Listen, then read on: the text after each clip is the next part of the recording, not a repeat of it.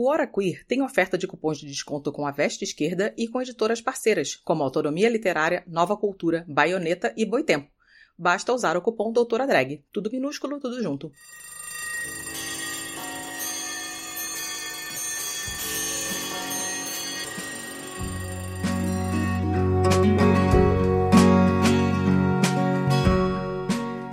Você já se perguntou sobre o que seu corpo tem dito durante a quarentena?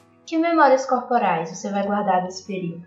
Já pensou em compartilhar essas memórias com outras pessoas pela internet? Eu sou Alice Santos. No episódio 157 do Queer, eu conversei com a psicóloga e documentarista Gabriela Altaf sobre seu projeto Memórias do Corpo na Quarentena, que reúne depoimentos anônimos ou não numa página do Instagram.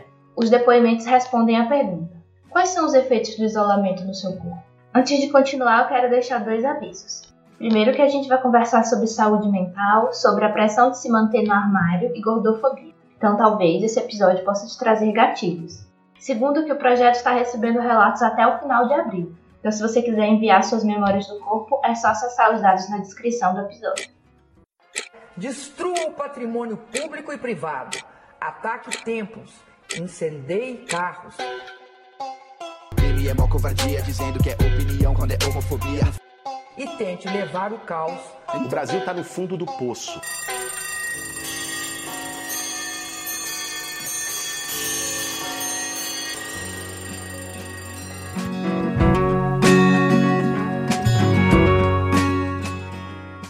Então, para começar, né, Gabi, eu queria que você se apresentasse, falasse quem é você, o que, é que você faz, o que, é que você estuda, como a gente costuma falar aqui, quem é você na fila do pão. Então, quem sou eu na fila do pão? Eu moro no Rio, eu fiz psicologia, mas atualmente não trabalho com isso. Eu sou roteirista e documentarista. E desde que eu fiz meu mestrado lá em 2015, eu migrei para essa área. Então, eu sou uma roteirista e documentarista na fila do pão atualmente. É, teu mestrado foi em quê? O meu mestrado foi em estudos de cultura e a minha pesquisa foi sobre mulheres que se achavam feias, as implicações na vida social, profissional e amorosa dessas mulheres. Meu Deus, eu tô muito é, representada com esse tema, eu já vou procurar para ler. Como que essa questão, né, da, da autoimagem influenciava nesses aspectos das mulheres, da vida dessas mulheres. Eu fiz lá em Lisboa, eu passei quase quatro anos lá, entre fazer o mestrado e depois cursos de roteiro e documentário. E foi uma pesquisa qualitativa, então eu entrevistei mulheres portuguesas, né, que é, responderam ao meu post nas redes sociais. E aí, ao longo do estudo, foi um pouco que eu acolhi essa temática do corpo. Ela entra na minha vida desde muito cedo, aos 12 anos, quando eu começo a engordar e engordo 30 quilos.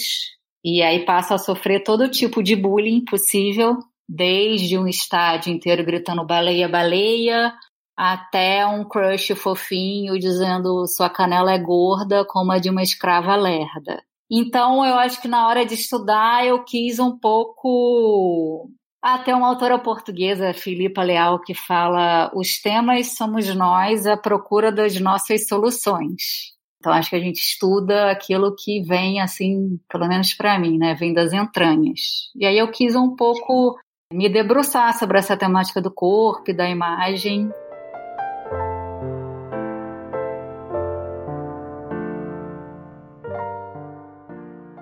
A pior coisa desse confinamento é ter o espaço da rua interditado. Sou gay, não assumido, filho de evangélicos. Era na rua em que me sentia livre, que meu corpo poderia ser do jeito que sou, dando pinta, descendo até o chão, requebrando, usando camisa de viado, usando batom, blush e muito glitter. Agora, o tempo inteiro em casa. Me vejo preso nesse corpo da família de bem, travado, contido, de camisa polo de bofinho, com medo de qualquer deslize mais efeminado. Saudade profunda desse corpo que pode dar close por aí sem medo de retaliação. A primeira vez que eu puder sair, quando tudo isso passar, eu quero estar como a Beyoncé nessa foto, viva, linda e chamativa. a gente está aqui hoje nessa conversa, né, para falar sobre o seu projeto, que é Memórias do Corpo na Quarentena. E aí eu queria que você explicasse um pouquinho para os nossos ouvintes e para as nossas ouvintes o que, que é esse projeto, como foi que ele surgiu, como é que está sendo esse desenrolar. Então, Memórias do Corpo na Quarentena surgiu ano passado, em maio. Na verdade, ele não era um projeto. Em maio, eu e toda a minha equipe tivemos o nosso contrato suspenso por conta da pandemia, como né, 13 milhões de brasileiros, acho que agora já somos 14, que perderam seus empregos na pandemia. E eu estava passando um pedaço da quarentena com os meus pais, apesar né, de não morar com eles já há muito tempo, mas na quarentena eu fui passar com eles. E a gente mora aqui em Copacabana, e Copacabana, nessa altura, maio de 2020, era o bairro com maior letalidade de pessoas infectadas pelo coronavírus. Então, unindo isso e a suspensão do contrato, a gente decidiu passar um tempo da quarentena em Juiz de Fora, Minas Gerais, que é de onde a nossa família vem. E aí, no primeiro dia que eu cheguei lá, a gente passou esse período no apartamento que foi da minha avó materna, que já faleceu, meu avô também. E nesse apartamento tem uma pintura no banheiro. É uma pintura nos azulejos um arranjo de flores. E olhando para essa pintura na hora do banho, falei: nossa, eu queria fazer alguma coisa nessa quarentena que me fizesse voltar para o meu tema, para o meu tema do corpo. Queria pensar a quarentena através desse recorte. E aí, assim, no banho, super despretensiosamente, eu falei: eu vou fazer um post amanhã nas minhas redes, no Facebook e no Instagram, perguntando qual tem sido a memória do seu corpo na quarentena. E assim fiz eu no dia seguinte. E achei que assim só os meus amigos fossem responder, porque todo mundo sabe que eu trabalho com a temática do corpo e tal, todo mundo já está acostumado às minhas perguntas nas minhas redes, que eu sempre lanço alguma perguntinha, alguma enquete. E aí eu lancei. Só que aí eu comecei a receber muitos relatos e coisas assim muito profundas, sabe? E aí dessa coisa despretensiosa virou uma página no Instagram que se chama Memórias do Corpo na Quarentena. É, a gente já tem quase 150 relatos, quase 2 mil seguidores. E como foi tudo muito intenso, muito profundo, a gente decidiu fazer um documentário também. Então, além dos relatos, a gente gravou ano passado com 12 pessoas, são quase 20 horas de entrevistas. Isso, fazendo essa pergunta, acompanhando pessoas no seu cotidiano, procurando então entender a pandemia através do recorte do corpo. Né? A, a pergunta que me moveu foi: que história será que o corpo está contando da pandemia? Que tem muitas maneiras, né, de você entender a pandemia, o recorte da economia, o recorte da saúde, enfim, milhares de recortes. E eu quis olhar para a pandemia através dessa, desse recorte do corpo. Qual foi o formato que vocês usaram para fazer essas gravações? Eu vi lá que foram vídeos de TikTok, né? Aham. Uhum. Como foi esse acordo assim com as pessoas que participaram? Elas mesmas se gravaram, você deu orientações? É, a gente teve o desafio que era como fazer um documentário no meio do isolamento né? Ninguém estava se deslocando. Então foi um documentário gravado do jeito que era possível. É um documentário todo feito com vídeos de celular que os próprios entrevistados e as entrevistadas gravavam para gente. E eu quis também fazer um certo apanhado dessas mídias que nos atravessaram tanto durante a pandemia. Então tem vídeos de TikTok, tem trechos de live que né, bombaram aí, especialmente ano passado. Então é um, um certo apanhado também das tecnologias que nos atravessaram durante a pandemia. Os vídeos feitos pelos entrevistados e pelas entrevistadas surgiram da seguinte maneira: a gente fazia uma entrevista clássica pelo Zoom, onde a pessoa contava como que estava sendo a pandemia para ela, as reações do corpo, e aí, depois dessa entrevista, eu ia anotando mais ou menos coisas que iam me ocorrendo ao longo da fala da pessoa e pensando em situações que ela pudesse gravar.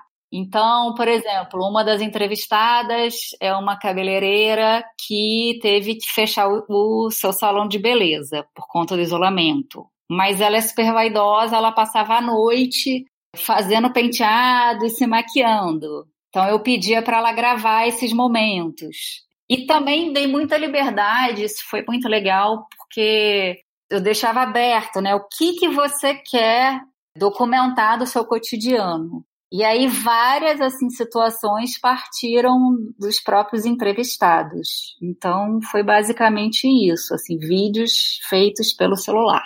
A gente está esperando agora financiamento para montar e finalizar.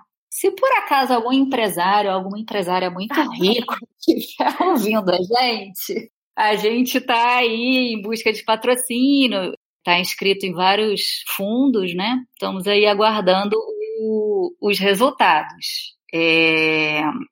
E em relação aos relatos, a gente quer fazer um livro. Também se tiver algum editor ou editora ouvindo a gente, a gente quer reunir os relatos, contando como que foi, né, todo esse processo, tipo de relato que a gente recebeu, as trocas. E o nosso objetivo é que, com a renda da, da venda dos livros, a gente possa ajudar pessoas que perderam seu emprego por conta da pandemia.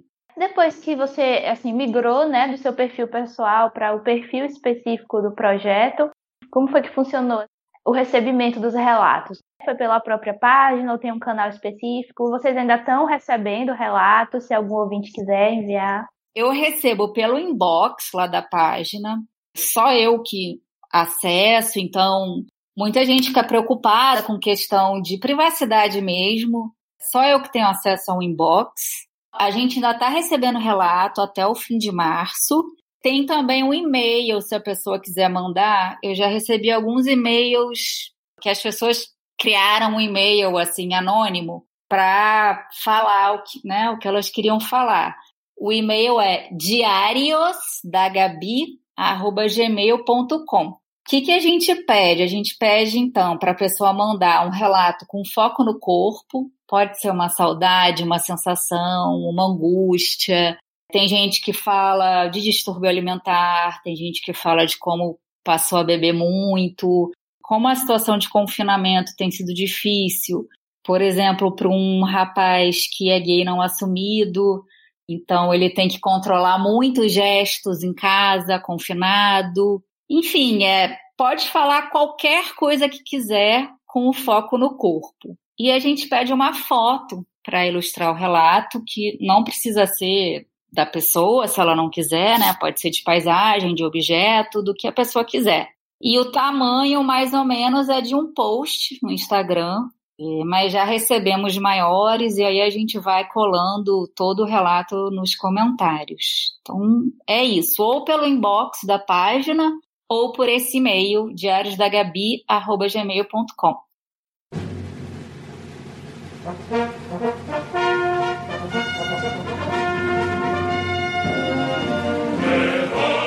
Você sabia que o podcast Hora Queer tem um spin-off chamado Doutora Drag? Então corre lá no YouTube e se inscreve também no canal youtube.com barra Doutora Drag.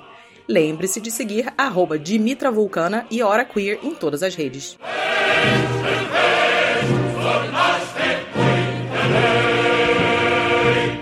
Eu tenho essa característica, que eu não vou dizer que é um defeito, né? É uma qualidade, é uma característica. Eu só consigo fazer projeto que é assim. Isso, igual eu falei do mestrado, né? Que acaba se transformando num filho. Então eu fico muito mobilizada. Com esse não foi diferente. E assim, aconteceram situações que me deixaram muito emocionadas com o projeto, né? Como a gente já tinha visto na China, por exemplo, a violência doméstica aumentou muito e aqui no Brasil não foi diferente. São Paulo e Rio, por exemplo, aumentou quase em 50%. É, então, eu recebi um relato de uma vítima de violência doméstica que, por conta da página, chegou até mim, que a violência doméstica é um dos outros temas, né, com os quais eu trabalho, e a gente pôde encaminhar para um grupo de apoio, ela pôde sair dessa situação de violência. Me deixou muito tocada, assim, que, né, de um início despretensioso, de repente a gente estava ali podendo ajudar de fato as pessoas. E eu acho que se criou um ambiente de partilha e acolhimento na página que foi muito legal, onde eu deixo muito claro que nenhum preconceito é aceito, né? E que todo sofrimento tem espaço ali para acolhimento. Então isso criou um ambiente de sem julgamento, assim. Então pessoas que seguem a página, algumas se tornaram amigas, a gente tem uma relação ali de partilha que me deixa muito feliz, assim. Então acho que foi, o, foi um resultado incrível que eu realmente não esperava. Aí deixo aqui o convite para os ouvintes do podcast, se quiserem dar o seu relato, como que a gente vai aprendendo, né, lendo sobre o outro. Assim, eu acho que isso foi, também foi muito legal, assim, situações que ninguém imaginava, porque é muito distante do universo de cada um e que aí a gente foi vendo o quanto que o mundo é diverso e enfim expandindo os horizontes de cada um isso foi incrível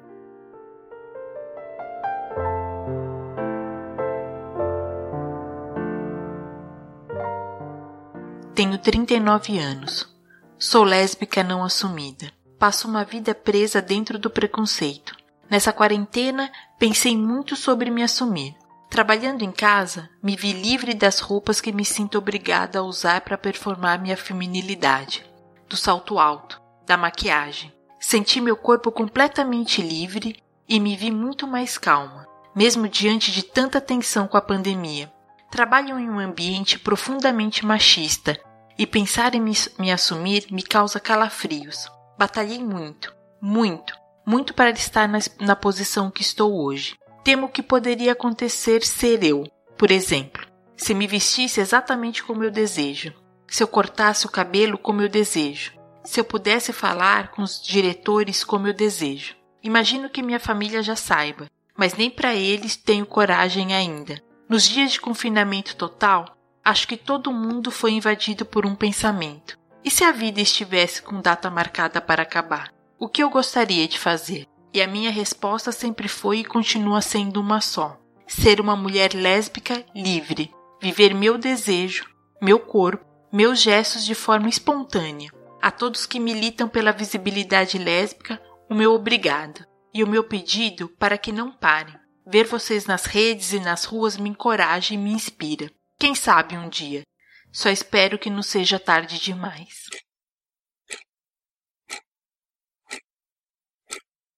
Você falou agora que você não atua né, na, na, psicologia, apesar de ser sua área de formação, então por isso que eu preparei uma pergunta sobre transtornos psíquicos, né? É muito interessante como essas questões se manifestam também no nosso corpo. Então, eu queria saber, assim, se você é, conseguiu perceber nos relatos traços desse tipo de, não diria patologia, porque é muito, uma palavra muito forte, né? Mas, assim, traços de ansiedade, de depressão, se, se você conseguiu perceber, assim, manifestando no corpo. Percebi, até eu trouxe aqui uns dados para falar. Pesquisa Pan-Americana da Saúde vai falar do aumento, por exemplo, de casos de alcoolismo durante a pandemia. No Brasil, aumentou em 42% o consumo de álcool durante a quarentena. São, são dados do ano passado. É, a gente recebeu alguns relatos disso. Um que eu me lembro assim de cabeça de uma médica que está na linha de frente e que passa a beber todo dia para suportar essa situação caótica, né, que são os hospitais atuais no Brasil. Então, aumento no caso de alcoolismo, aumento do uso de antidepressivo e ansiolítico, aumentou em 14%. E aí, como que isso se traduz no corpo? alguns relatos de alergias em função do estresse e ansiedade. É um outro relato de uma garotinha que começa a arrancar os cabelos numa crise de ansiedade. Foi muito interessante ver como que esses dados crus que a gente vai vendo nas pesquisas acabavam aparecendo nos relatos, né? E um último dado aumentou muito também os distúrbios alimentares tanto de bulimia e anorexia, quanto também de sobrepeso. E isso é muito preocupante porque são fatores que aumentam a vulnerabilidade, né, diante do coronavírus. É, então, casos de muita gente descontando na comida, de bulimia, anorexia eu não recebi, mas fiquei curiosa para saber se você, Alice, notou alguma mudança no corpo durante a pandemia. Ai, nossa, com certeza, assim. Eu já fazia tratamento para ansiedade, mas assim, troquei medicação, adicionei medicação para dormir, porque quando eu não tô bem, a primeira coisa que meu corpo reage é eu não durmo, né? Então, eu passei assim por uns períodos, principalmente ali até setembro do ano passado, e, e assim, nesse momento de estresse, com dissertação para escrever. Nossa, sim. Trabalho, né? E, e assim, minha família mora toda na Bahia e eu moro sozinha com minha irmã aqui em Sergipe. Então, toda uma preocupação. E aí, eu sou muito magrinha, né? Eu peso 44,700 e eu tenho 1,65. Ah! Eu sou muito magrinha, o remédio corta o apetite, né? E aí eu não conseguia comer. Eu comecei a fumar, fumar cigarro, assim, fumar uma carteira por dia, sabe? De, de nervoso, de ansiedade. Então, foi muito interessante para mim quando eu comecei a ver a página, eu comecei a ler os relatos, e aí eu comecei a pensar também no meu corpo, né? Nas coisas que, que eu faço. Você falando aí do relato da menina que puxa o próprio cabelo, eu também tenho é, dermatilomania, de ficar futucando, sabe, Você. na pele. Uhum. E aí isso, assim, quando eu vejo, tô fazendo. É, são coisas assim que. E aí a gente vê, ouvindo também os relatos de outras pessoas, a gente começa também a, aquele sentimento de não estou sozinha, né? Não sou só eu que estou passando por isso. Sim, isso da página que eu achei muito legal, assim, porque é isso, todo mundo vai vendo que de alguma maneira tem alguém no mundo reagindo de maneira semelhante, sabe? Teve um depoimento que me tocou muito, que foi de uma psicanalista foi anônimo, né? Ela não revela a identidade. E ela fala da vergonha, porque ela é psicanalista, então, teoricamente, né, ela representa ali o bom senso e tal, mas assim, tá todo mundo sujeito a alguma reação que em situações normais não teríamos, né? Mas é isso, é uma situação completamente atípica, inédita, extraordinária, e lidar com esse desconhecido é muito angustiante. Então, acho que também trouxe um pouco disso, assim, uma sensação de normalidade no meio das nossas maluquices, sabe? Sim, porque quando a gente tem, assim, essas coisas, a gente. É, é aquilo que você falou, né? A vergonha, o sou doida, entre muitas aspas, né? Não sou normal, não tô bem.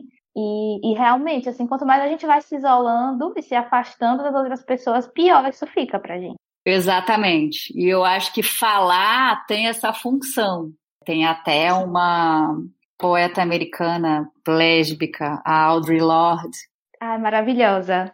Foi uma das minhas inspirações até, que ela ela fala numa numa palestra que ela estava dando que ela ficou muito doente, né? ela teve um câncer e aí é, ela repensa a vida dela nesse momento que ela estava muito doente e ela chega à conclusão de que ela diz os meus silêncios não me protegeram então, falar para mim é realmente um ato de transformação. E eu tenho pensado muito nisso, né? Como que falar tem essa função realmente terapêutica. Às vezes, às vezes não, né? A gente adoece por coisas que a gente ouviu e viveu, mas a gente também pode se libertar através da fala. Então, acho que essa, para mim, foi a função mais legal que eu vi, assim, os, os relatos tendo entre todo mundo que está ali participando daquela comunidade. E, e, porque é uma coisa muito doida também, né? Você pensar em pegar algo que é tão íntimo seu, tão particular e querer mandar para a internet, que é, é terra de ninguém. Isso que eu também achei que eu fosse receber pouco, porque eu sei que esse esse registro do corpo é muito íntimo. É, não é todo mundo que tem, por exemplo, só coragem de falar, eu tomo medicação. Não, isso aqui é um processo também, né? Assim, no início também eu tinha muita vergonha de falar. Para você ter noção, eu tinha vergonha de ir no psiquiatra e colocar a declaração, né, que ele me dava do trabalho, colocar isso no sistema do ponto, porque eu sabia que o meu chefe ia olhar que eu fui no psiquiatra. É um nível assim, também de desconstrução, né, da gente, de perceber como é, não tem nada de errado em você procurar ajuda. Claro, e a psicofobia tá aí, né? Assim, tem muito preconceito. Até hoje, quem vai ao psiquiatra ou faz psicoterapia, muita gente acha que é coisa de louco. E não é. E também, se fosse, tudo bem. Muitos loucos funcionam perfeitamente na vida. E já que você foi tão, tão sincera e corajosa, quero dizer que para mim foi muito difícil também. Há algumas semanas tive um episódio de ansiedade assim extrema. Fiquei quatro noites sem dormir, sem conseguir comer, pensando na questão do desemprego. É, então eu acho que é isso. Falar ajuda os fantasmas a diminuírem de tamanho. Pode ser que eles continuem por aí, mas acho que eles ficam menos assustadores. Es geht durch die Welt ein Geflüster. Você está ouvindo o Hora Queer. Que tal apoiar o nosso projeto em apoia.se barra Hora Queer ou então em padrim.com.br barra Hora Queer. Es flüstern die Kohle- und Stahlproduzenten.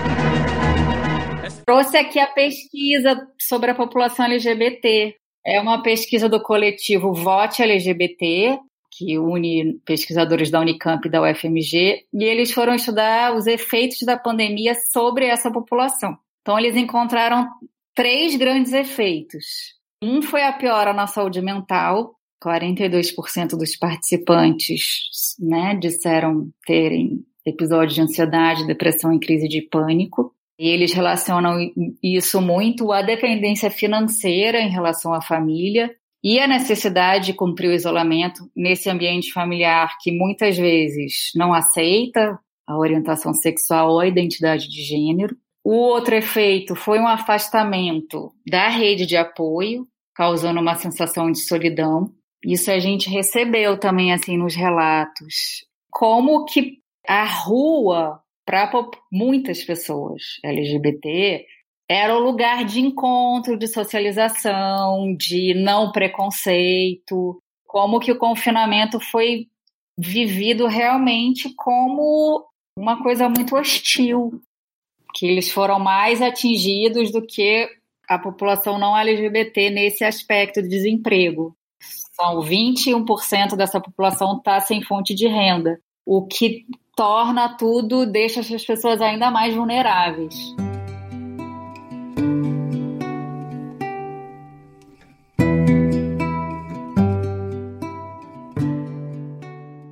Apanhei Covid no Natal. Mesmo mantendo a quarentena, minha mãe, que tem que sair para trabalhar todo dia, se contaminou. E acredito que eu tenha pego dela durante a ceia, o único momento em que estivemos juntos. Tive um quadro leve, com dor de cabeça e febre, mas se o corpo não ficou tão acometido assim pelo vírus, a mente pirou. Sou gay e todas as fantasias de corpo errado, corpo sujo me voltaram à cabeça. É muito doído como as coisas que eu achava já terem se resolvido há anos podem voltar assim num estalo. Me vi como um adolescente novamente querendo me esconder. Não consegui contar a ninguém que peguei Covid, apenas para minha mãe. E agora para você. Um sentimento de inadequação e erro tomou meu corpo. Eu me vi preso a uma lógica sem sentido, a do mérito, como se eu pudesse ter feito algo para evitar a contaminação, como se eu fosse menor, como se fosse da ordem dos melhores corpos não se contaminam. Há algo de errado com o meu. O trauma eu acho que é como uma segunda pele, sabe? Não é possível desvesti-lo. Felizmente, nas últimas semanas, tenho podido voltar a me amar e a aceitar quem eu sou. Todo mundo está sujeito a esse vírus. Corpos de todas as orientações sexuais estão sujeitos à contaminação. Não sou eu quem estou errado, mas o preconceito com o qual eu cresci continua tão forte. Meu corpo continua sendo aquele a quem devo agradecer, aquele que me ajuda a seguir vivo, resistindo a, a todas as tentativas de silenciá-lo. A toda a comunidade LGBTQIA, que me lê, reverenciar os nossos corpos continua sendo o maior ato de combate a toda a violência a qual somos expostos. Somos lindas, somos lindos, somos lindes.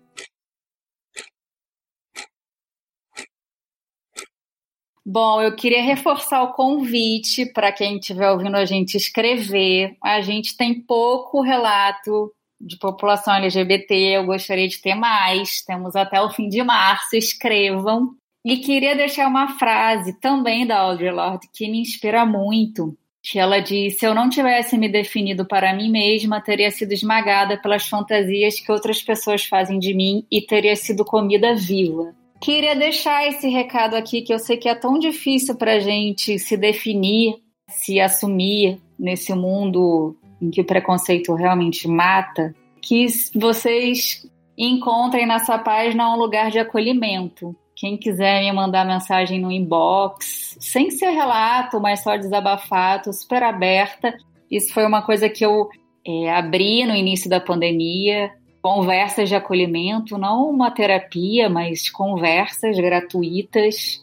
Então, queria deixar aqui aberto esse espaço e tem minha página pessoal também, que é o Diários da Gabi.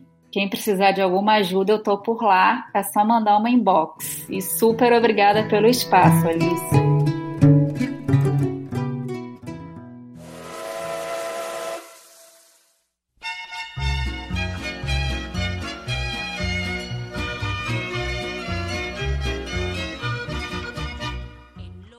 Sabia que você pode apoiar a diversidade na podosfera? Se você conhece pessoas que participam de podcasts e são negras, LGBTs ou mulheres, use as hashtags Podosfera Preta, LGBT Podcasters e Mulheres Podcasters para divulgar os episódios do seu podcast preferido.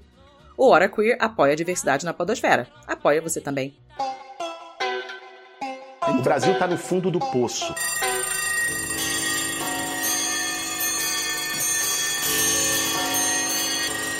O programa acabou, mas não sai daí. Você pode agora compartilhar o nosso programa. Olha só que legal. Marque a HoraQueer, tanto no Instagram quanto no Twitter. Você pode trocar ideia com a galera do HQ lá no Telegram. O nosso grupo é o t.me barra HoraQueer. Você pode estrelar a gente no iTunes, pode assinar o nosso feed e até mesmo contar para o coleguinha que nós estamos tanto no Spotify quanto no Deezer e em todos os outros agregadores. Não é só close, é lutar.